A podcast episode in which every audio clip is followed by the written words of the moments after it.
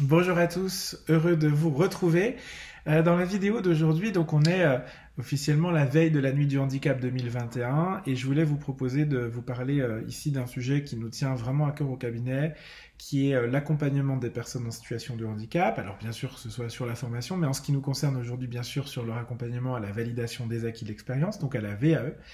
Et je voulais euh, eh bien, euh, évoquer euh, les modalités d'adaptation, comment est-ce qu'on pouvait adapter un accompagnement VAE donc pour une personne en situation de handicap, en fonction si son handicap est reconnu ou pas, et comment est-ce qu'on pouvait l'aider dans cette situation. Alors que vous soyez en situation de handicap ou pas d'ailleurs, et en tout cas tenté par une démarche VAE, bah, je vous invite à rester à l'écoute, et on se retrouve tout de suite après le générique.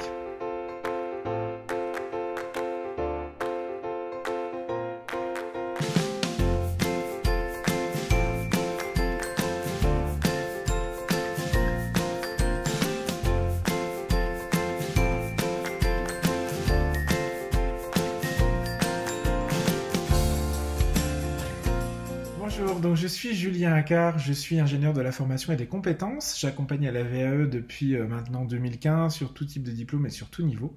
Et dans mes vidéos, ben, je vous partage un maximum euh, de retours d'expérience, de trucs, d'astuces, de bonnes pratiques pour euh, entamer, démarrer une démarche VAE, bien sûr, vous lancer en tout cas du mieux possible dedans et je l'espère de tout cœur la réussir. Alors aujourd'hui, on évoque un sujet un petit peu différent qui va pas forcément concerner tout le monde, mais que je pense qu'il est euh, utile, euh, il est utile que nous puissions en, tout cas apporter notre pierre à l'édifice. Et je suis très fier de pouvoir aujourd'hui parler de ce sujet qui, euh, qui me semble fondamental dans la société dans laquelle nous vivons. Et je saisis du coup une double occasion, c'est symbolique bien sûr, parce que ça fait longtemps que je vais en parler, mais du coup là j'ai l'occasion parce que demain c'est la nuit du handicap 2021. Et je trouvais que c'était aussi une façon bah, de vous le redire, de vous en parler. Si vous connaissiez ou pas l'initiative, on vous la mettra en barre d'informations pour que vous puissiez regarder ce qui se passe euh, sur vos territoires, dans vos villes. Euh, et contribuer, je l'espère, à euh, cette nuit du handicap, qui est toujours une occasion bah, de, parler de, ce sujet et d'être tous concernés. Et puis la deuxième, elle est plus personnelle, en tout cas au cabinet. Nous avons rejoint il y a maintenant quelques jours le mouvement activateur de progrès, qui est un mouvement lancé par l'AGFIP et qui ressemble à l'ensemble des, acteurs de l'emploi, de la formation, qui sont engagés, qui souhaitent construire une société plus inclusive pour intégrer tout le monde. Euh, et notamment euh, les, les, personnes en situation de handicap. C'est dans nos valeurs, c'est dans notre ADN au cabinet. On est signateur de la charte de la diversité. Et à moi, à titre personnel, et je le dis en formation, donc j'en profite pour le dire sur cette chaîne, je crois beaucoup à l'intérêt, l'importance de la diversité dans une entreprise, notamment, mais pas que, mais surtout dans une entreprise où, euh, eh bien, on doit pouvoir parler à tous. et, donc pour cela, nos équipes doivent ressembler à la société dans laquelle on vit. Donc je suis euh, évidemment en faveur euh, euh, d'entreprises et d'une société en général plus inclusive. Et c'est pour ça que je saisis ce rôle et cette nouveau, ce, hashtag activateur de progrès bah, pour, pour vous faire part de ce mouvement et puis le faire connaître également au travers cette vidéo, bien sûr, à une échelle que je sais pour l'instant limitée. Mais je, ne désespère pas que vous partagiez massivement cette vidéo, donc on ne sait pas. Euh, ce que je peux dire sur les personnes en situation de handicap, c'est que enfin, il me semble qu'il y a quand même une réelle volonté pour les pouvoirs publics, euh, enfin, j'ai envie de dire, d'aller vers le développement des compétences pour tous, y compris euh, des personnes en situation de handicap, et c'est euh, une très bonne chose. et je veux tout de suite vous amener une notion fondamentale, primordiale, qui est la diversité des handicaps tous les handicaps ne sont pas visibles. On a tendance parfois à penser que le handicap, c'est l'accessibilité des locaux euh, pour les personnes en fauteuil roulant, mais de mémoire, c'est que 2% euh, les, personnes en fauteuil euh, roulant de tous les handicaps, de toute la famille des handicaps, et il y a près de 80% des handicaps qui sont invisibles. parmi ces, types de handicaps, vous allez avoir bah, toutes les pathologies chroniques qui sont invalidantes, handicapantes, euh, le diabète, le cancer, la sclérose en plaques, des maladies rares, etc. Euh, des maladies psychiques, euh, des dépressions, notamment des dépressions lourdes, tout ce qui est troubles phobiques, tout ce qui va être bipolarité, schizophrénie, toutes ces, choses-là qui bah, forcément nuisent aussi à, enfin, qui, qui, peuvent pardon, engendrer, je devrais dire, je vais plutôt le dire comme ça, qui peuvent engendrer une situation euh, de handicap. Vous avez bien sûr tous les handicaps sensoriels, donc euh, les sens, hein, euh, notamment bah, la vue, l'ouïe, qui sont parmi les plus connus, et, donc des déficiences visuelles, auditives. qui sont forcément complexes, à la fois dans le milieu du travail et dans le milieu du renforcement et du développement des compétences. Et puis il y a, je le constate vraiment dans mes accompagnements VAE de plus en plus régulièrement, tout un tas de troubles qu'on appelle cognitifs, notamment les 10. Vous connaissez les 10, 10 c'est DYS. Euh, donc dyslexie, dysorthographie, euh, dysphasie, dysorthophonie, etc. il y en a beaucoup. Je ferai d'ailleurs une vidéo vraiment euh, adaptée à ce sujet parce que bah, il est malheureusement de plus en plus fréquent dans nos accompagnements. Il faut que nous, en tant qu'organisme de formation et d'accompagnement à la VA, on puisse en tenir compte dans nos accompagnements et on essaye de le faire. Et donc voilà, ce que je voulais vous dire, c'est que tous les handicaps sont pas forcément visibles. D'ailleurs, la plupart sont invisibles. Et, et que la plupart de ces troubles euh, n'empêchent pas de travailler et donc d'acquérir de l'expérience, in fine des acquis de l'expérience et donc de pouvoir prétendre derrière à la validation des acquis. Je vous rappelle qu'il n'y a évidemment aucune discrimination dans l'accès à ce dispositif pour les personnes en situation de handicap. Au contraire, elles sont invitées, je les encourage fortement à, pouvoir engager ce type de démarche. Le seul prérequis, c'est d'avoir un an d'expérience, alors que ce soit euh, cumulé ou non, hein, ça peut être plusieurs petits contrats, euh, ça fait 1607 heures, un an d'expérience à temps complet, euh, en lien avec le diplôme que vous visez. Alors bien sûr, il faut avoir une expérience dans le diplôme que vous visez. Mais en tous les cas, c'est possible donc de prétendre à la démarche de validation des acquis lorsqu'on est en situation de handicap et, je vous invite bien sûr à le faire. Aujourd'hui, je voudrais vous parler de, l'adaptation de votre accompagnement. Parce que bah, quand on est en situation de handicap, on peut avoir besoin d'adaptation, plus ou moins lourde, plus ou moins forte, euh, en fonction de votre situation, de votre handicap.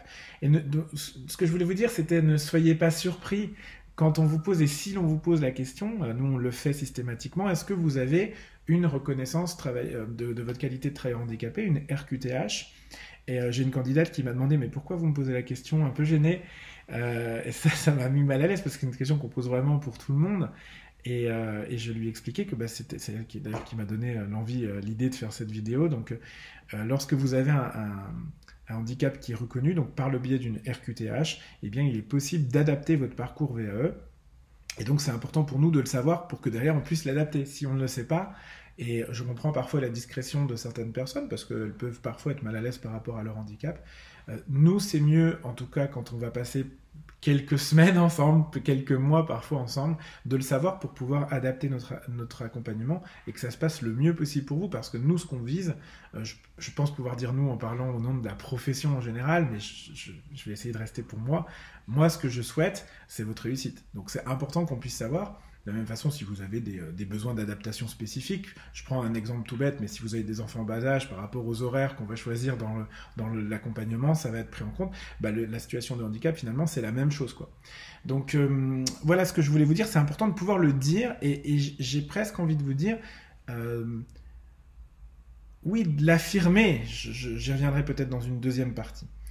Euh, donc moi, ce qui me concerne, une fois que je sais ça, je peux adapter plusieurs choses. La première chose que je peux faire, et là, il n'y a besoin de rien, il n'y a même pas besoin d'avoir une RQTH, c'est-à-dire euh, simplement si vous me faites part d'une difficulté particulière, même sans être reconnu euh, travailleur handicapé. Je peux euh, bien sûr adapter euh, ce que je peux hein, sur des modalités que j'appellerais de niveau 1, je vais dire ça comme ça, confort auditif, confort, visuel, matériel, etc. Donc tout ça, on peut évidemment essayer d'adapter. Dès que possible, on le fait. D'ailleurs, ça profite souvent au plus grand nombre.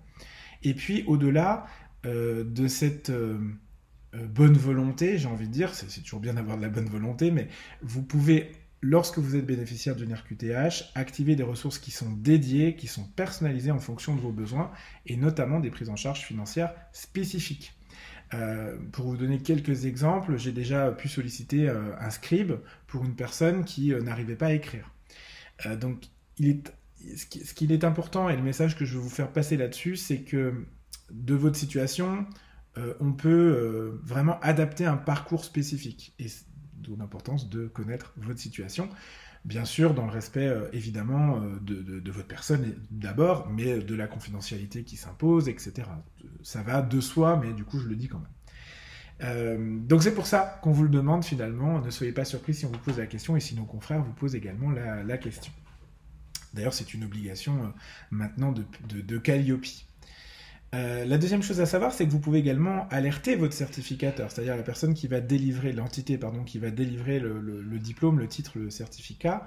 Et c'est d'ailleurs ce qui est prévu hein, dans, le CERFA. Vous avez une case à un moment pour demander si vous, une fois encore, vous avez une, une RQTH.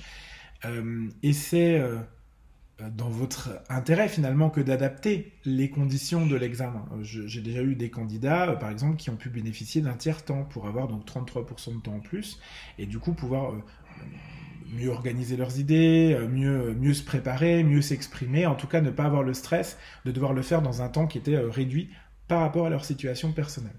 Et donc, euh, évidemment, on a aussi fait, euh, plus pour de la formation, mais c'est évidemment possible en VE, euh, de faire intervenir un interprète en langue des signes, par exemple, pour une personne bah, qui ne pourrait pas parler. Et ce serait dommage de vous en priver parce que finalement, ça vous permet de prendre en compte vos spécificités. Et puis, c'est aussi l'expression de votre personne, de qui vous êtes au quotidien, et d'une certaine manière, de votre façon de travailler, de votre pratique professionnelle.